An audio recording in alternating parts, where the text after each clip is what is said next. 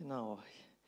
Ja, wir ähm, kommen heute zum Ende eines Predigt-Zweiteilers. Das bedeutet, letztes Mal war Teil 1 aus der Reihe Bewahre dein Herz.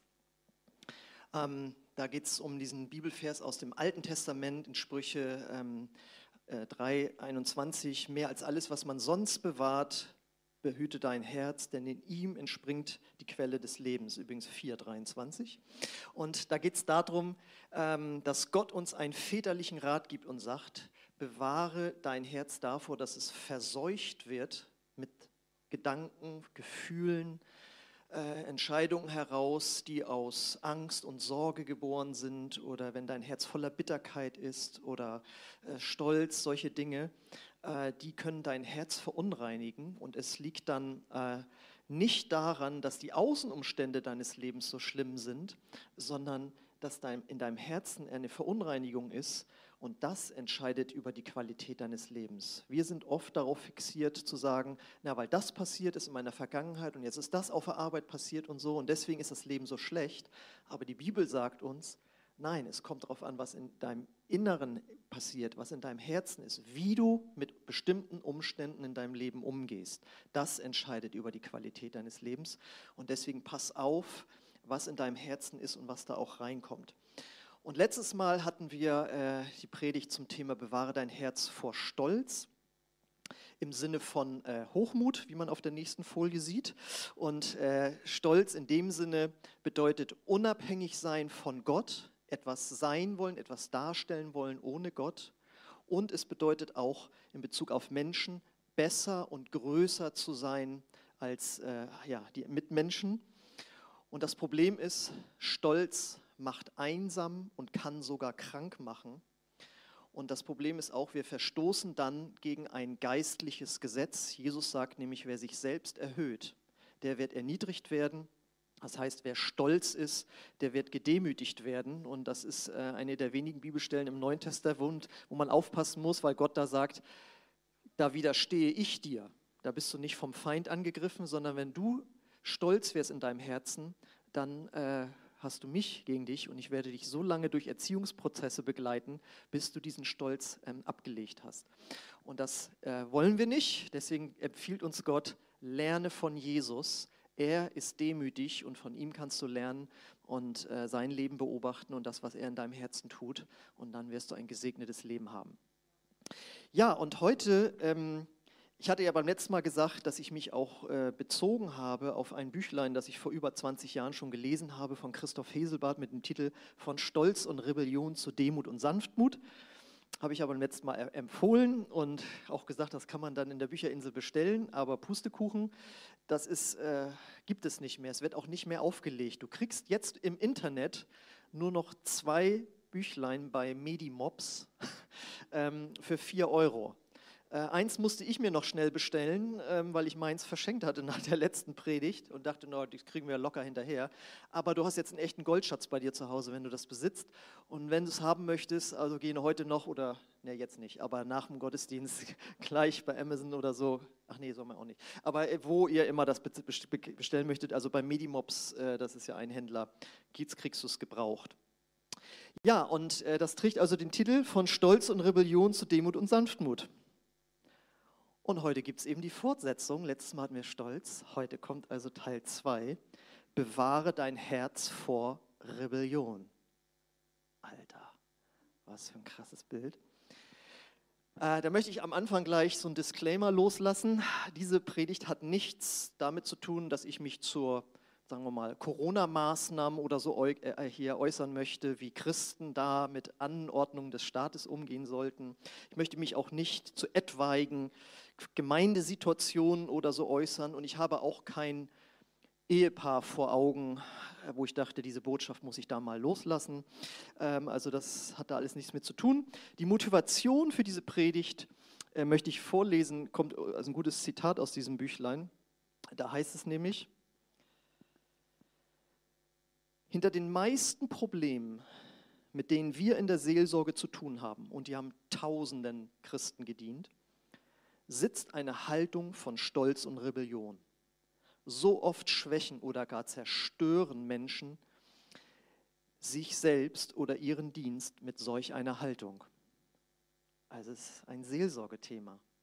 Und dann heißt es auch noch, ähm, viele von uns haben den Segen noch nicht erkannt, der zu uns strömt, wenn wir zu Haltung von Demut und Sanftmut finden. Als stolze, stolze Menschen sind wir früher oder später immer die Verlierer. Und wer will schon ein Loser sein? Und da dachte ich mir, also so eine tolle Botschaft kann ich euch nicht vorenthalten. Das kann so einen Segen bringen in deinem Leben.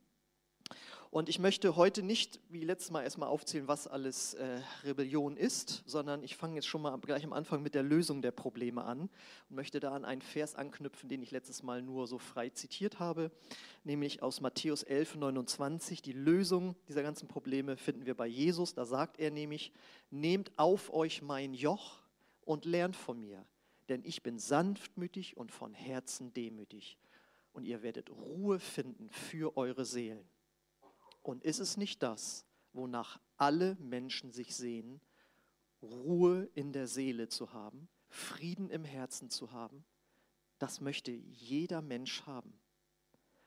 Und weil so viele danach suchen und nicht wissen, wo sie es finden, betäuben sie sich mit Erfolg, permanente äh, Gesellschaft, permanenter Medienkonsum bis hin zu Drogen, um dieses, diesen Unfrieden zu stillen.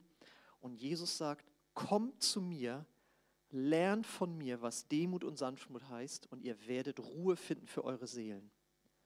Und das gilt hier besonders auch für Christen, die eigentlich ja Jesus in ihrem Herzen haben und diesen Frieden haben sollten. Und trotzdem ist da Unfrieden und es ist voller Probleme, das Herz und die Seele. Und wir gucken heute mal genauer rein, was kann da eben Demut und Sanftmut bewirken in Bezug auf das Thema ähm, Rebellion. Ähm, bei dem Wort Rebellion wäre meine frühere Assoziation erstmal was Positives gewesen.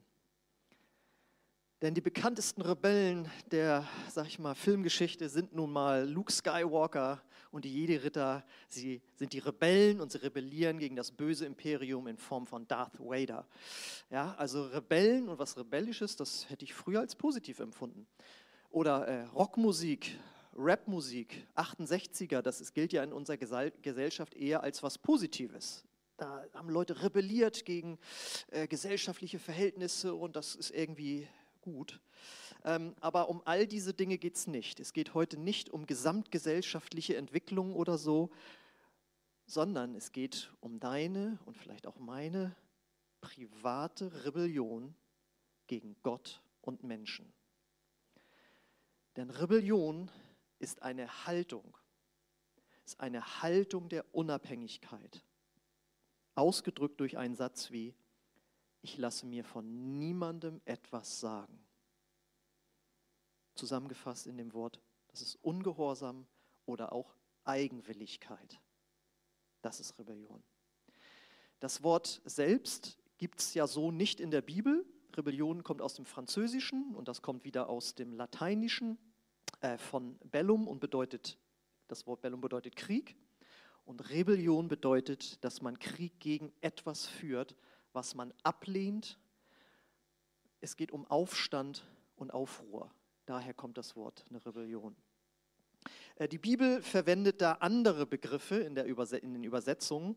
Ähm, für das Wort Rebellion benutzt sie Worte wie Widerspenstigkeit, Widerstreben, Auflehnung und Eigensinn. Und dass diese positiv benutzte Wort in unserer Gesellschaft in der Bibel nicht so benutzt wird, das lesen wir jetzt in diesem krassen Vers aus dem Alten Testament, in 1 Samuel 15, 23.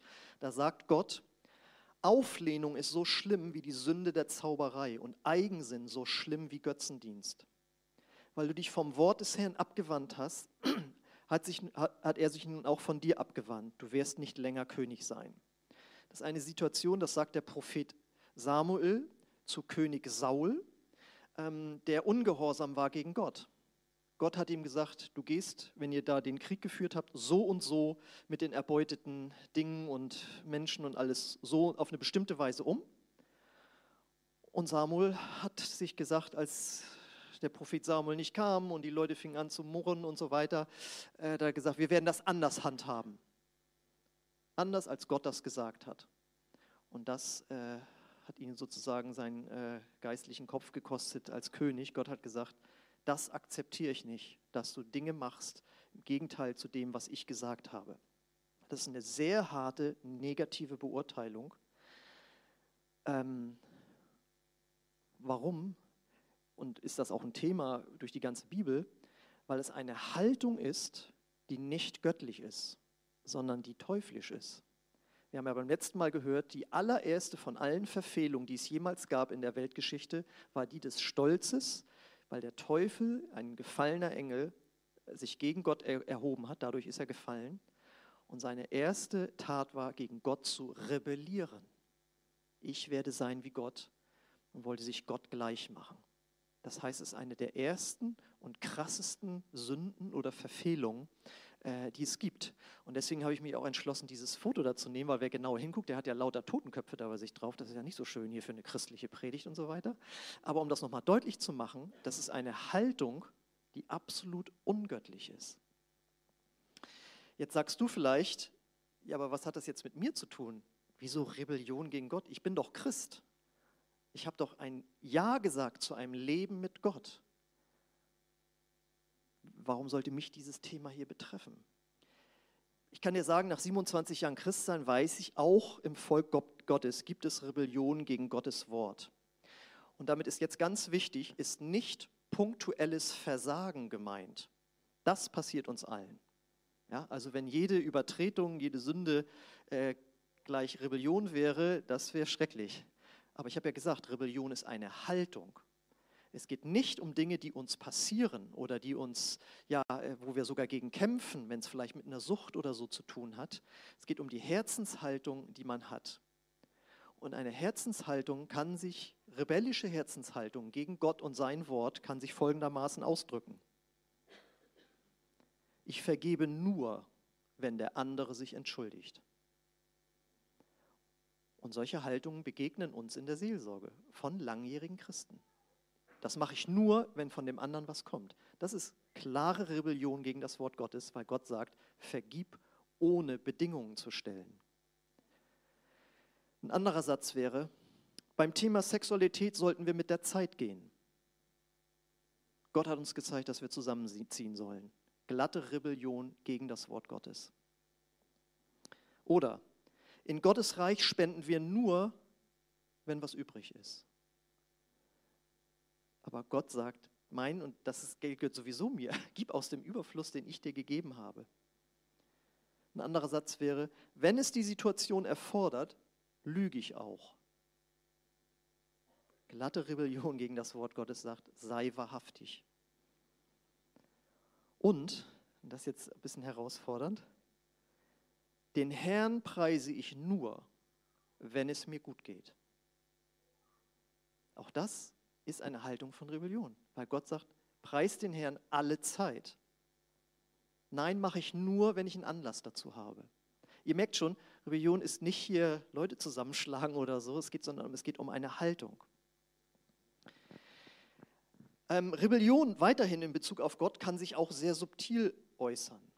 Da müssen wir jetzt ein bisschen nachdenken und da gebe ich auch zu, Daraus, darauf würde ich selbst von alleine nicht kommen. Deswegen lese ich auch solche Büchlein, wo einfach Leute aus la langjähriger Erfahrung in der Seelsorge einfach Dinge gesehen haben. Wenn sich Menschen und eben auch Christen abhängig machen von Menschen und sagen, ich lebe von dem Lob und der Liebe und der Anerkennung zum Beispiel meines Ehepartners oder von einem, irgendeiner anderen nahestehenden Person. Davon lebe ich, das brauche ich. Wenn ich das nicht habe, dann vergehe ich. Dann ist das eine glatte Rebellion gegen das Wort, wo Gott sagt, ich bin der Herr, dein Gott, du sollst keine anderen Götter haben neben mir. Aber man kann Menschen zu Göttern machen. Und damit meine ich nicht jetzt äh, Fußballidole und so, die man an der Wand hängen hat, sondern du kannst Menschen in deinem Herzen haben, die du zu einem Götzen machst. Ähm, Menschen, die Rebellion als Haltung kultiviert haben, sind Menschen, die sich nur selbst vertrauen, die für sich selbst kämpfen, dafür sorgen, dass alles richtig läuft. Und deswegen, weil sie nur sich selbst vertrauen, müssen sie die Zügel in der Hand haben und haben eine Tendenz, andere zu kontrollieren, zu dominieren und zu manipulieren. Zum Beispiel durch Krankwerden. Du kannst einen anderen Menschen, zum Beispiel einen Ehepartner oder deine Familie, manipulieren, indem du immer krank wärst in bestimmten Situationen. Und das ist eine Haltung von Rebellion.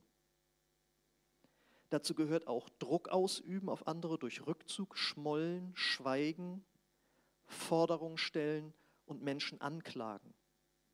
Wird man jetzt einfach nur sagen, ja, gibt halt solche Menschen. Aber die seelsorgerlichen Gründe sind sehr viel tiefer. Da ist eine Haltung von Rebellion. Und ein, Rebell, ein Mensch mit einer rebellischen Grundhaltung regt sich über jede Ungerechtigkeit maßlos auf und muss sie bekämpfen. Das Ding ist nur, Jesus wurde von Ungerechtigkeit permanent verfolgt. Und er hat Ungerechtigkeit ertragen und darauf vertraut, dass Gott ihm Recht verschafft. Aber der rebellische Mensch sagt, ich muss für mich selbst kämpfen und ich muss die Dinge in Angriff nehmen und ist da höchst sensibel. Ähm, das sind so Formen von Rebellion, die hätten wir wahrscheinlich nicht sofort vermutet, aber ihr merkt jetzt schon, es geht ins Seelsorgerliche rein. Und guck mal in dein Leben, wo Probleme sind, wo du sagst, warum wird da nichts besser? Wir haben schon so viel gebetet. Vielleicht liegt es an einer Haltung der Rebellion.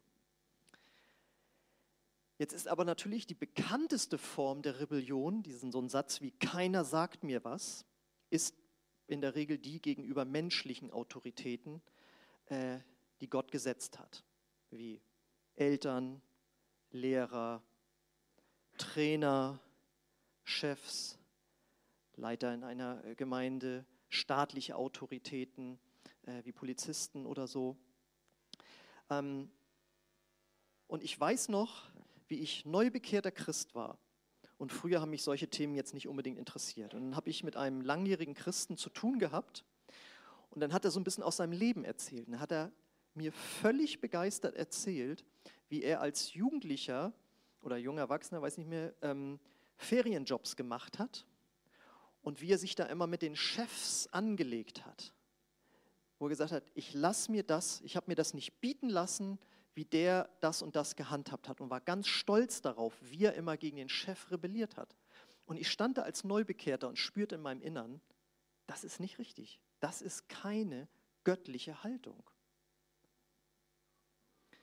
Und irgendwann habe ich diesen Menschen ja auch näher kennengelernt und konnte das dann in Verbindung setzen mit dem, äh, was hier auch drin steht. Woher kommt eigentlich eine rebellische Grundhaltung? Genau wie Stolz kommt es daher, wenn man besonders als Kind oder Jugendlicher nicht genug Liebe, Wertschätzung, Anerkennung von den Eltern bekommen hat, ziehen Minderwertigkeitsgefühle und Ablehnungsgedanken ins Herz ein. Und der eine zieht sich zurück und man merkt da nichts von und der andere Ne, wie die berühmte Sache der, der Punker, der äh, eben auffallen will, nimm mich mal wahr, ich bin auch noch da, guck mir dir meine Haare an, ja, das ist eine Haltung, die dahinter steckt, muss aber nicht so sein. Rebellion kann sich auch ganz anders angezogen und aber in den Worten äußern. Und ich merkte dann bei dieser Person, ja, da ist ganz viel Minderwertigkeit und ein sich groß machen durch, aber ich, wenn ich eine Ungerechtigkeit sehe, da sollst du mal sehen, was ich alles drauf habe und was ich mir alles nicht bieten lasse. Daher konnte man das sehen, kam das. Und was wir uns einfach klar machen müssen, ist, dass Gott Ordnung in dieser Welt gesetzt hat durch menschliche Autoritäten. Und jetzt kommt der entscheidende Satz, obwohl sie fehlbar sind.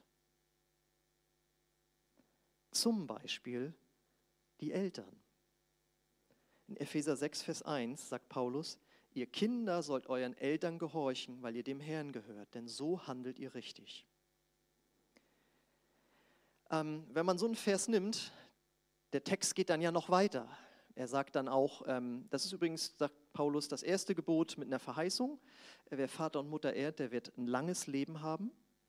Und dann sagt er auch noch, äh, und ihr Eltern oder ihr Väter besonders, erzieht eure Kinder gut, behandelt sie gut, unterdrückt sie nicht und so weiter, weil das, da kann dann eben zum Beispiel Rebellion bei rauskommen. Und jetzt die Frage ist, ja, warum zeigst du das dann nicht? Erstmal wäre das dann viel zu lang, wenn ich das bei allen Versen mache, weil es darum heute nicht geht. Es, heute ist nicht das Thema, wie ist eine gute christliche Kindererziehung, sondern es geht hier los mit einem Prinzip. Und dieser Vers ist nicht für Eltern. Der Vers ist nicht so gedacht, dass ihr als Eltern nach Hause gehen und sagt, übrigens, heute haben wir was Schönes gehört, kommt mal her, alle Kinder, wollen wir mal hören. Sondern dieser Vers ist für die Kinder. Gestern Abend habe ich noch Freunde besucht, wir saßen da am Armbrutstisch und dann haben sie mich gefragt, wo ich über dann predige. Sage ich ja über äh, Rebellion und so und ich sage, ich werde auch was zu Kindern sagen, dass sie, sie den Eltern gehorsam sollen. Und der Vater dann so, äh, Kinder, wollt ihr vielleicht morgen mal zu Axel in den Gottesdienst gehen? Und dann sagte ich, ja, und ich werde auch was sagen zu äh, Ehefrauen in Bezug auf ihre Ehemänner. Und der Vater dann so, ich glaube, wir fahren morgen alle zu Axel in den Gottesdienst. es war natürlich logischerweise ein Scherz. Ähm, und ich weiß auch, dass das ein ganz heikles Thema ist. Aber ich habe mich wirklich so gefühlt, da muss auch mal drüber gepredigt werden. Ne? Ähm, hier geht es um ein Prinzip. Wenn das Prinzip außer Kraft gesetzt wird, dann haben wir genau das Chaos, das wir in vielen, vielen äh, Familien haben. Und natürlich bedeutet das nicht, wenn ich das sage, dass ich meine, das ist das Einzige, was zählt und dann läuft das schon. Ich meine, viele von euch haben vielleicht zu Hause von ihren Eltern schlimme Sachen erlebt. Überhaupt, das will ich gar nicht in Frage stellen. Hier geht es nicht darum, dass so ein Vers rechtfertigen soll, Missbrauch oder Misshandlungen oder strafrechtliche Dinge oder so und du darfst nicht sagen und, und ertrage es und so ist ja früher auch erzogen worden, ja. Ne, auch damit Verweis auf die Bibel und wurde geschlagen und Ungerechtigkeiten und so weiter. Das will ich damit überhaupt gar nicht sagen. Ja, und wie gesagt, es ist heute kein Kindererziehungsseminar, wie man das alles richtig macht. Ganz klar ist auch, diese menschlichen Autoritäten wie Eltern haben auch Dinge zu befolgen an die sie sich halten sollen, damit die Kindererziehung gelingt. Aber heute geht es ja um das Thema Rebellion. Das heißt, hier geht es nur das, was äh, denjenigen betrifft, der rebellieren könnte. Und das sind hier die Eltern. Und es geht auch nur darum, dass ich ein Prinzip einfach mal nochmal deutlich machen sollte. Es gibt das Problem der Rebellion äh, gegen menschliche Autoritäten. Es geht ja dann weiter, wenn wir es auf ähm, menschliche Chefs beziehen, im Betrieb oder wo immer man arbeitet. Da heißt es in Epheser 6, Vers 5, ihr Sklaven sollt euren irdischen Herren gehorchen. Achtet und ehrt sie und dient ihnen mit aufrichtigem Herzen, wie ihr Christus dient. Auch danach steht dann wieder, hier und wenn du als äh, Herr, Sklavenherr, hier äh, Christ bist, behandle deinen äh, Knecht gut und so weiter, steht auch alles drin, aber ist heute auch nicht das Thema. Sondern hier steht, wie der Untergebene und das ist jetzt natürlich eine Situation, wo man sagen könnte, ja, aber gerade da hätte doch mal jetzt das Christentum sagen können, und ihr Sklaven, lasst euch das nicht länger bieten. Diese Ungerechtigkeit, Gott hat euch frei gemacht und so weiter. Und genauso wurde auch argumentiert in der Zeit der Reformation, als Luther ja die Bibel übersetzt hat, haben die Bauern das erste Mal die Bibel selbst lesen können. Und haben gesagt, wir sind frei. Und haben gegen die Fürsten rebelliert. Und Luther dann so, so war das nicht gemeint ihr müsst Gott für euch kämpfen lassen. Das ist damit nicht gemeint. Rebellion will ich damit nicht rechtfertigen und hat sich dann auf die Seite der Fürsten äh, gestellt.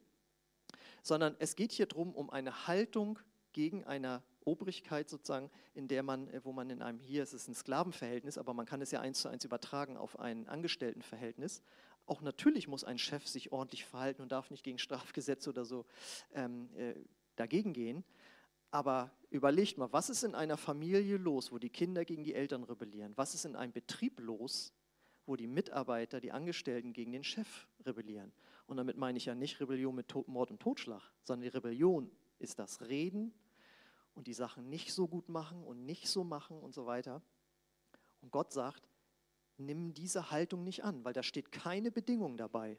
Da steht nicht drin, und ihr Sklaven, wenn der Herr sich gut verhält, dann ordnet euch unter. Und wenn er schlecht macht, dann könnt ihr natürlich auf den Putz hauen. Sondern das ist erstmal bedingungslos. deswegen, als wenn du Chef sein solltest, ist das, und dein Angestellter ist Christ, und da gibt es Probleme, ist das nicht der Vers, in dem du ihm zeigen solltest, sondern für dich gelten die anderen Verse, behandle deine Angestellten gut. Dieser Vers bezieht sich auf die Angestellten. Dann geht es natürlich weiter, sowas gibt es auch in der christlichen Kirche, auch in der Gemeinde, in Hebräer 13, 17, sagt der Hebräerbriefschreiber. Gehorcht den Leitern eurer Gemeinde und tut, was sie sagen. Es ist ihre Aufgabe, über eure, Seelen zu wachen und sie wissen, dass sie Gott Rechenschaft geben müssen. Achtet darauf, dass sie dies mit Freude und ohne Sorge tun können, denn das wäre sonst sicher äh, für euch sicher nicht gut. Da möchte ich gar nicht weiter drauf eingehen, weil sonst könnte man denken, ich hätte das Ganze jetzt hier gemacht, um mich als Pastor da irgendwie zu rechtfertigen für irgendwie, irgendwie etwas. Darum geht es nicht. Ähm, und es bedeutet, auch dieser Vers bedeutet nicht, dass zum Beispiel in einer Gemeinde nicht Kritik geübt werden dürfte, dass man nicht Sachen ansprechen dürfte, Sachen hinterfragen dürfte. Alles völlig in Ordnung. Die Frage ist nur, wie macht man das?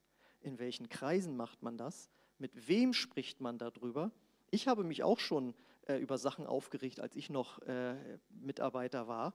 Aber ich, wenn ich mich über Dinge unterhalten habe, dann habe ich das mit Menschen getan, von denen ich wusste, dass sie nicht der Leitung oder der Gemeinde schaden würden, sondern habe das äh, in einem ganz kleinen Kreis von Vertrauten getan, um sich quasi äh, auszutauschen. Aber ich habe aufgepasst, dass da nicht irgendwas das nach draußen dringt. Also das ist, darum geht es nicht.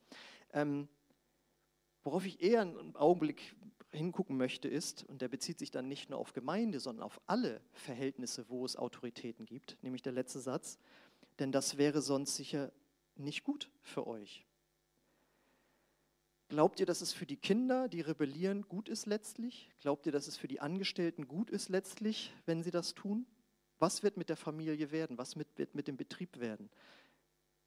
Wenn man rebelliert, denkt man am Anfang, jetzt stellen wir mal aber endlich göttliche Verhältnisse her, aber es fällt alles auf dich zurück. Du bist nachher der, der leidet. So wie es bei der französischen Revolution war. Man hat den König gestürzt und danach gibt es ja den berühmten Satz, und die Revolution frisst ihre Kinder. Und dann wurde die Guillotine in Paris aufgestellt. Und dann sind Zehntausende Menschen kopfkürzer gemacht worden. Ja? Also Rebellion fällt auf denjenigen, der es tut, wieder zurück. Dann wird es jetzt noch krasser. Und ihr ahnt jetzt schon, jetzt ist wirklich klasse, wenn man in einer Kleingruppe ist. Ich bin so gespannt zu hören, was Mittwoch los ist. Jetzt geht es um die Ehemänner und die Ehefrauen. 1. Petrus 3, Vers 1. Ebenso sollt ihr Ehefrauen auch euren Ehemännern euch unterordnen, auch dann, wenn sie nicht an die Botschaft Gottes glauben. Das Beispiel eures Lebens wird sie mehr überzeugen als alle Worte. Sie werden für Gott gewonnen werden, wenn sie sehen, wie ihr vorbildlich und Ehrfurcht vor Gott lebt. Auch hier bedeutet das nicht, dass der Mann nicht auch eine Verantwortung hätte. Wir lesen an einer anderen Stelle, der Mann soll seine Frau lieben, wie Jesus die Gemeinde liebt. Das muss man erstmal hinkriegen. Und viele Männer haben so eine Bibelstelle genommen. Hier übrigens, du sollst dich unterordnen. Hast du hier? Hast es nicht gehört? Aber der Vers ist ja gar nicht an die Ehemänner gerichtet, sondern an die Ehefrauen. Die sollen das lesen und wenn sie merken, oh, da ist was falsch gelaufen, dann ist es gut. Das ist nicht als Waffe gedacht für, für, die Männer, um den Frauen irgendwie eins überzuziehen. Und ich bringe das jetzt ja auch nur, um nochmal wieder, wie ich schon sagte, ich habe weder eine gemeindliche noch eine Ehesituation äh, vor Augen. Ähm, einfach, dass ihr das, äh, das Prinzip seht. Gott hat solche Ordnung gesetzt. Und sich dagegen zu erheben, ist eine Form von Rebellion und fällt auf den Rebellen zurück. Eine Ehefrau, die gegen ihren Mann rebelliert, das wird keine besonders tolle Ehe werden. Äh, wenn dann dann noch ähm, steht, auch wenn er nicht an die Botschaft glaubt, also kein Christ ist, damit ist nicht gemeint, dass man jetzt zum Beispiel in Unterdrückung leben darf, was den eigenen Glauben angeht. Nein, du darfst nicht in die Kirche, nein, du darfst nichts spenden, nein, du darfst nichts mitarbeiten und so weiter, dass man dazu Ja sagen sollte. Äh, Paulus sagt ja an einer anderen Stelle sogar, also wenn der nichtchristliche Partner sich scheiden lassen möchte, dann kann, muss er das tun. Ja? Also man darf schon seinen Glauben leben. Aber man darf natürlich seine Ehe über den Glauben nicht vernachlässigen. Ich habe auch schon äh, erlebt, wo ein richtig schlechtes Licht auf eine christliche Ehefrau fiel, nach dem Motto, vorher hat sie sich um alles gekümmert, als sie sich bekehrt hat, war sie nur noch in der Gemeinde und hat zu Hause alles vernachlässigt und die ganze Familie war gegen sie. Sowas darf natürlich auch nicht passieren. Aber es geht hier einfach darum, ihr merkt, es gibt von Gott gesetzte Ordnung und es ist auch heute kein Eheseminar. Was bedeutet das, wie man eine glückliche Ehe lebt? Ähm, das könnte ich, glaube ich, auch nicht so vollmächtig hier rüberbringen. Aber ähm, ihr kennt ja den berühmten Satz, äh, bei uns ist das in der Ehe so geregelt, meine Frau trifft die kleinen Entscheidungen, ich treffe die großen Entscheidungen. Naja, und seitdem haben wir halt nur noch kleine Entscheidungen.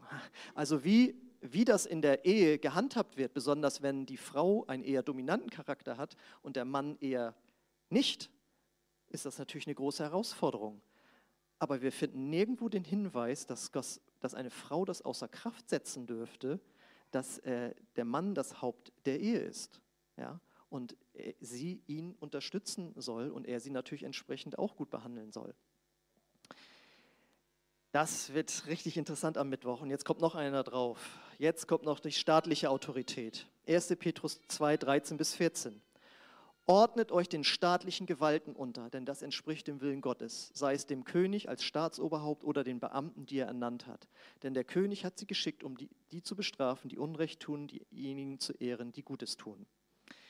Das ist ja, gibt ja auch noch Römer 13 nochmal eine Parallelstelle. Was meint ihr, wie über diese Bibelstellen gestritten worden ist zu Zeiten der Revolution oder auch als die Hitler-Attentäter sich zusammengefunden haben und so, die teilweise auch Christen waren und mit solchen Bibelstellen gerungen haben. Aber darüber möchte ich heute auch nicht reden, wo es um Verbrechen und all diese Dinge geht. Hier geht es natürlich auch um unseren Alltag.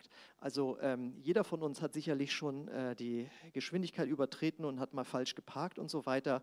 Äh, aber dass wir als Christen nicht dafür bekannt sein sollten, dass wir gegen Strafgesetze oder irgend sowas verstoßen oder äh, und unsere Steuern nicht ordentlich zahlen mit der Begründung, na, was die mit unserem Geld machen und so weiter. Äh, Gott hat gesagt, eine, äh, eine Regierung oder eine staatliche Ordnung ist gesetzt, damit der Laden nicht auseinanderfliegt. Ja, wenn ihr weltweit mal guckt, es gibt ja sogenannte Failed States, das heißt Staaten, die scheitern in, also Mexiko sieht ja ganz schlecht aus, dass dafür ein Bürgerkrieg herrscht mit den äh, Drogenhändlern dort. Es ist ja furchtbar, dort zu leben. Wenn die öffentliche Ordnung nicht mehr aufrechterhalten werden kann, ähm, weil dagegen rebelliert wird, das ist Chaos. Was meint ihr, wie lange ähm, hätten wir hier noch Ruhe, wenn ab morgen die deutschen Gesetze nicht mehr gelten würden? Wenige Stunden.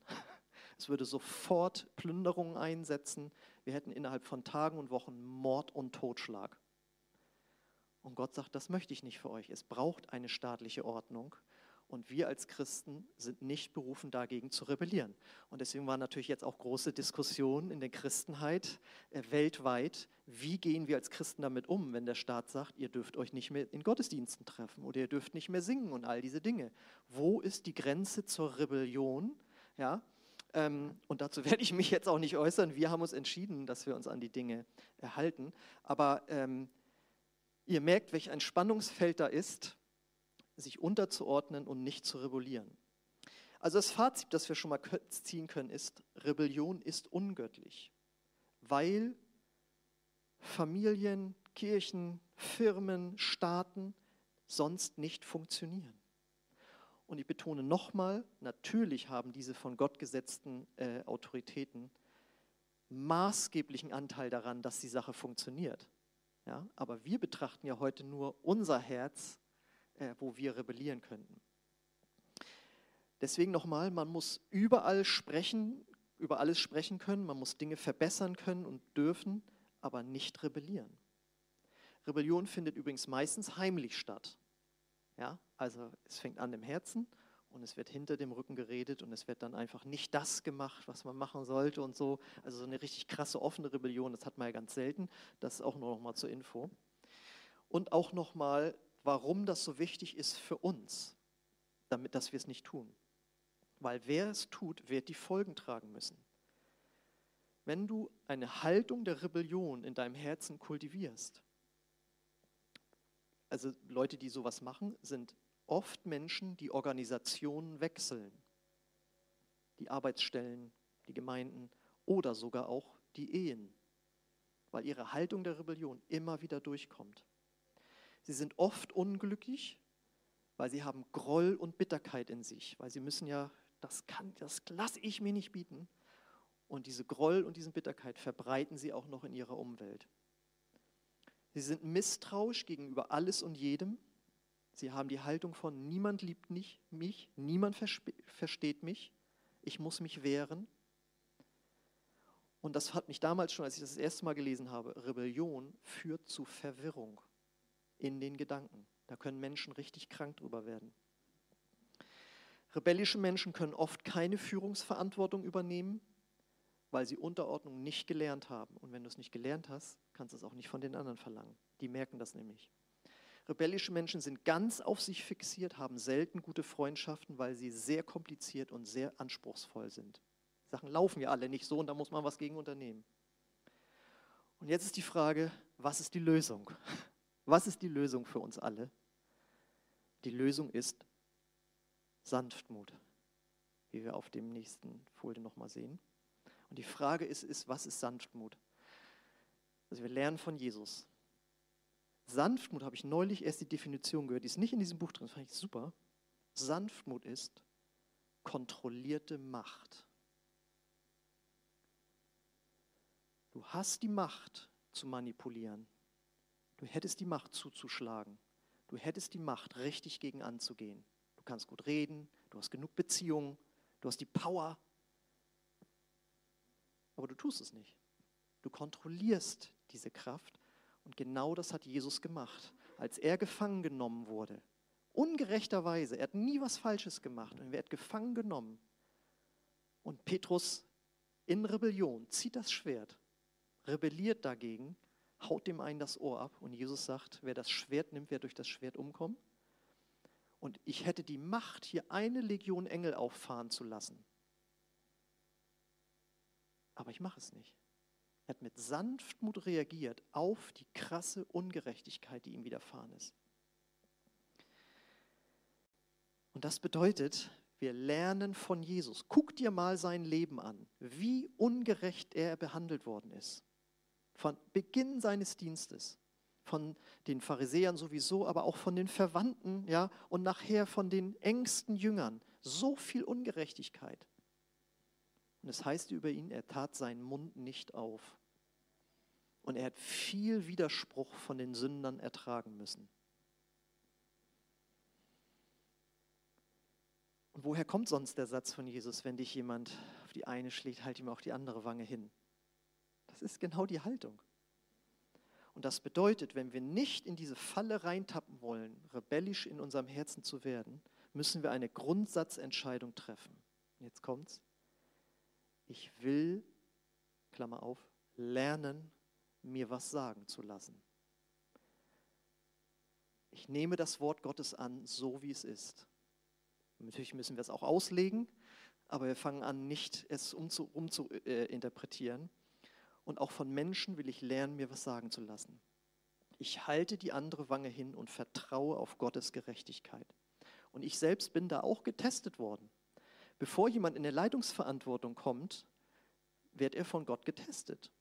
Und ich war auch mal in einer Situation, nicht in dieser Gemeinde, wo ich so ungerecht behandelt worden bin, das haben mir dann auch andere attestiert, ich hätte meine guten Beziehungen spielen lassen können, um die, die mich ungerecht behandelt haben, schlecht dastehen zu lassen. Und ich habe grundsätzlich gesagt, nein, ich werde nicht gegen einen Ältesten kämpfen, sondern ich habe mir einen Vers, einen Bibelvers an die Pinnwand gemacht. Da sagt Gott im Alten Testament, nicht ihr seid es, die kämpft, sondern ich kämpfe für euch. Und ich habe meine Füße stillgehalten. Und am Ende dieses mehrmonatigen Prozesses, ich habe das hier schon öfters gesagt, ich sage mal nochmal, hat Gott das so geführt, dass ich an einem Tag vormittags zum Pastor ordiniert wurde und dieser Älteste abends aus seinem Dienst entlassen wurde. Und ich hatte nichts damit zu tun. Es ging, ich hatte da nichts mit zu tun. Es ging auch nicht um mich, es ging um was anderes. Aber ich war in der Versuchung, ich mache da weiter. Ja?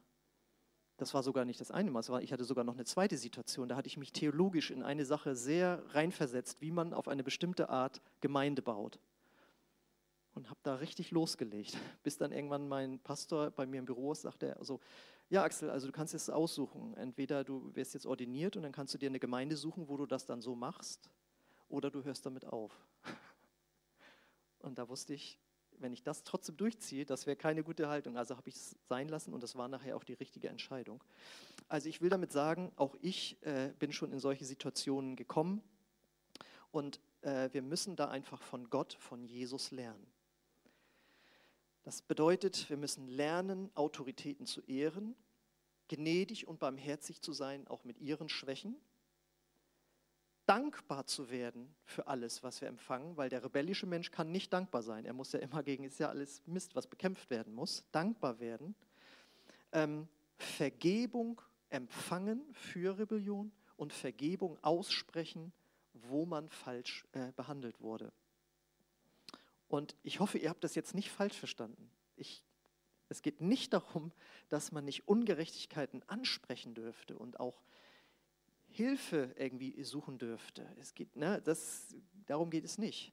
Ähm, aber wir können nicht leugnen, dass die Bibel uns eindeutig vor einer Haltung von Rebellion wahrt, warnt, im kleinsten in der Familie bis zur, äh, zu den Dingen im, im, im Staat. Christen sind keine Rebellen. Sie haben keine Revolution angezettet, sondern der Ansatz des Christentums ist, wenn sich ganz viele bekehren, werden ganz viele Herzen verändert und dann wird die Gesellschaft sich ändern. Das heißt, Französische Revolution, Oktoberrevolution, wo es um den Kommunismus ging und all diese Dinge, das waren nicht Christen, die es gemacht haben, aber Christen haben zum Beispiel mitgeholfen, dass die Sklaverei abgeschafft wurde, aber nicht durch Krieg. In England zum Beispiel, William Wilberforce hat durch unermüdlichen Einsatz im Parlament dafür gekämpft, dass die unmenschliche Sklaverei abgeschafft wird. Ähm, das ist eigentlich der christliche Ansatz. Ich weiß, wir können jetzt die Diskussion noch eröffnen, darf denn ein Christ Soldat werden und gibt es gerechte Kriege und so weiter. Das führt hier viel zu weit. Beschäftigen wir uns doch einfach mit unserem privaten Krieg in unserer Familie, Ehe und sonst wo und lernen Demut und Sanftmut von Jesus. So, das musstet ihr jetzt erstmal verarbeiten. Und äh, ich darf das Lobpreisteam auf die Bühne bitten und ich möchte jetzt gerne für euch beten und euch dran erinnern. Oh ja, genau, Fenster auf, das ist auch gut.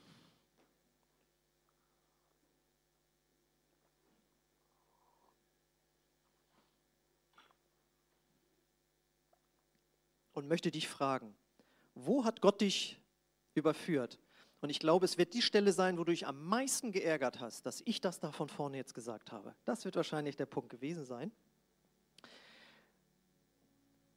Kehre um davon, von dieser Haltung. Und ich habe vorher gebetet und ich hatte so ein, so ein Bild. Und wenn du das machst, du wirst geistlich durchstarten wie eine Rakete. Viele werden behindert in ihrem Herzen, in ihrer geistlichen Entwicklung durch eine rebellische Haltung. Und das meine ich jetzt nicht hier gegen mich oder so, sondern überhaupt im Leben. Diese Grundhaltung. Wenn du davon umkehrst und sagst, ich entscheide mich, mir was sagen zu lassen, mich einzuordnen, mich unterzuordnen, dem Wort Gottes und auch Menschen, dann wird etwas Gutes in deinem Leben reinkommen. Dann wird nämlich dieser Friede kommen, diese Freiheit und du wirst merken, dass Gott anfängt für dich zu kämpfen. Vorher kannte er nicht, konnte er nicht für dich kämpfen, weil du hast ja gekämpft. Du hast ja rebelliert. Jetzt legst du mal die Füße runter, Füße still. Jetzt fängt er an für dich zu kämpfen. Auf einmal funktionieren die Dinge. Das ist eine ganz tolle Erfahrung, wenn man das mal erlebt. Dann natürlich meine Frage auch, hast du dich grundsätzlich schon Gott als Autorität untergeordnet. Das heißt, hast du ihm dein Leben schon gegeben?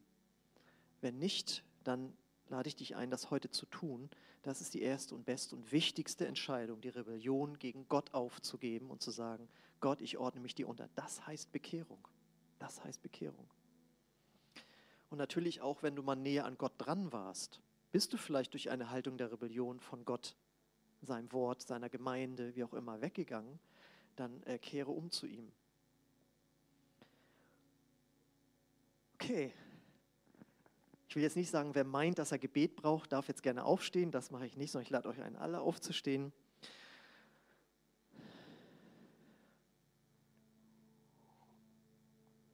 Wir machen das Klavier noch an. Genau, für die Fenster leise schließen.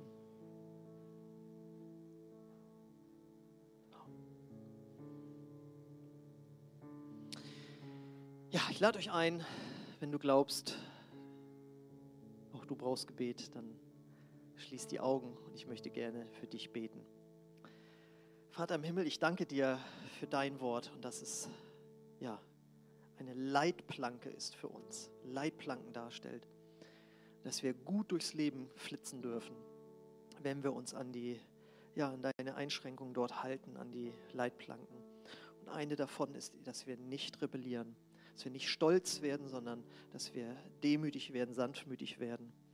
Und ich bete für jeden, der dort eine, ein Problem hat, eine Herausforderung hat, weil er vielleicht nicht die Liebe und Anerkennung bekommen hat in der Kindheit, der vielleicht zu lax erzogen wurde, antiautoritär erzogen wurde oder zu hart erzogen wurde, was alles äh, ja, schlechte Auswirkungen dann hat. Ich bete dort um Heilung und aber vor allen Dingen jetzt als erstes mal Erkenntnis daher kommt ein Mangel und daher kommt die Rebellion. Ich bete, Herr, dass du da Heilung schenkst. Und ich bete, dass du jetzt Gnade gibst, umzukehren von einer äh, rebellischen Haltung, wo immer das in welcher persönlichen Situation das auch sein mag, ob es zu Hause ist oder im Betrieb oder wo auch immer. Ich bete, dass du dazu einfach Gnade gibst, einfach durch Erkenntnis deines Wortes, Herr. Ich preise dich darüber, dass du so gut bist und dass du uns durch dein Wort erklärst, wie die Sachen gut funktionieren in unserem Leben. Bitte, Herr, gib uns Gnade, dort zu wachsen und zu lernen und von Herzen demütig zu werden. Und ich möchte jetzt für dich beten, wenn du hier bist und noch nicht dich Jesus untergeordnet hast, noch in ja, Rebellion bis jetzt gelebt hast, aber du sagst ja, ich möchte mich da ändern, ich möchte eine andere Haltung dort an den Tag legen, dann lade ich dich ein, dass wir jetzt gemeinsam beten, dass Jesus in dein Herz kommt, dass er dir deine Schuld vergibt und du dein Leben ihm hingibst, dass du dich ihm unterordnest. Und ich werde in dieses Gebet auch ein, zwei Sätze einbauen, dass wir uns lossagen von einer rebellischen Haltung. Und wenn du das mitbeten kannst, von ganzem Herzen, dann bete es. Ich zwinge dich zu nichts. Ich bete es Satz für Satz und wenn das ein Gebet nach deinem Herzen ist, dann bete es einfach nach. Jesus, ich komme jetzt zu dir und ich will von dir Demut und Sanftmut lernen. Ich gebe dir mein ganzes Leben.